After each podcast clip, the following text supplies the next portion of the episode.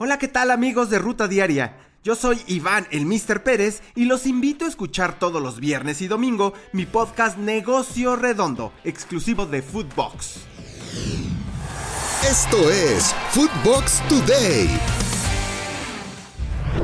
Hoy 3 de abril te contamos las noticias que tienes que saber. Victoria de último minuto. América visitó el Estadio Victoria para enfrentar al equipo de Necaxa. Diego Valdés anotó el único tanto que le dio la victoria a las Águilas en el minuto 90 de juego. Fernando Ortiz habló tras la victoria. Ni somos mejores ni somos peores del momento que nosotros asumimos. Siempre hice hincapié que tengo unos jugadores extraordinarios con un carácter que siempre quisieron sacar la situación adelante. Hoy ganamos dos victorias, por lo cual el trabajo se ve. No puedo pensar más allá de, de lo que es Juárez. Estoy, estoy feliz y, quizás vuelvo a insistir, a hacer un análisis a veces muy difícil después de un postpartido. Sufrido triunfo de la máquina. Los dos últimos campeones del fútbol mexicano, Cruz Azul y Atlas, se enfrentaron en la jornada 12. Los dirigidos por Reynoso se llevaron la victoria por la mínima, con gol de Santiago Jiménez al minuto 37.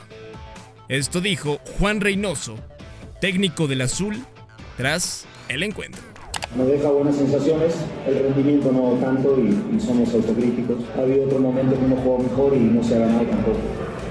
Pero hoy por el momento, por la coyuntura, porque necesitamos como siempre jugar entrenando. Había varios jugadores que fueron con sus selecciones. Pumas regresa a la victoria. Después de seis partidos sin conocer la victoria, el equipo de Pumas de Andrés Lilini le pegó 1 a 0 al equipo de Juárez del Tuca Ferretti con un gol de Diogo al minuto 75. Con esta victoria, Pumas sube hasta la octava posición con 15 unidades. Escuchemos a Andrés Lilini. Nos habíamos, cuando empezamos el partido con errores de los dos lados, eh, donde nos prestamos un rato el balón cada uno. Así todo, las más claras en el inicio del encuentro las tuvimos nosotros. Fallece Hugo Hernández. Este sábado los Tigres dieron a conocer a través de sus redes sociales la muerte del ex auxiliar técnico del Tuca Ferretti en el equipo felino, Hugo Hernández, a la edad de 72 años. En la primera división dirigió a equipos como Monterrey, Chivas y Morelia. Debut amargo.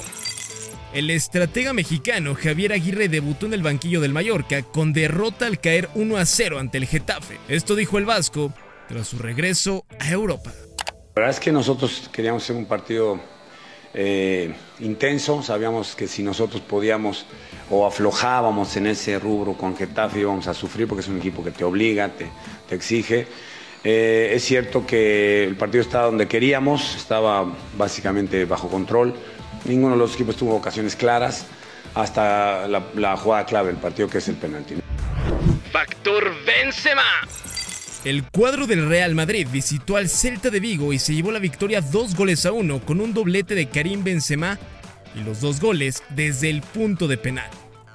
El mexicano Néstor Araujo no tuvo minutos, pero Orbelín Pineda entró de cambio en la segunda parte. El Atleti aprieta al Barça.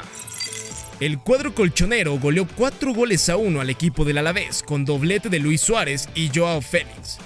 Ahora, son terceros de liga con 57 unidades, tres puntos más que el Barcelona.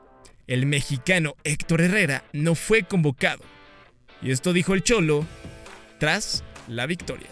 El partido empezó muy bien, el equipo tenía claro cómo atacar, así apareció el primer gol en offside, la segunda situación en gol de Joao, la tercera que pudo haber sido gol también, eh, y a partir de los 15-20 minutos nos empezamos a ir del partido.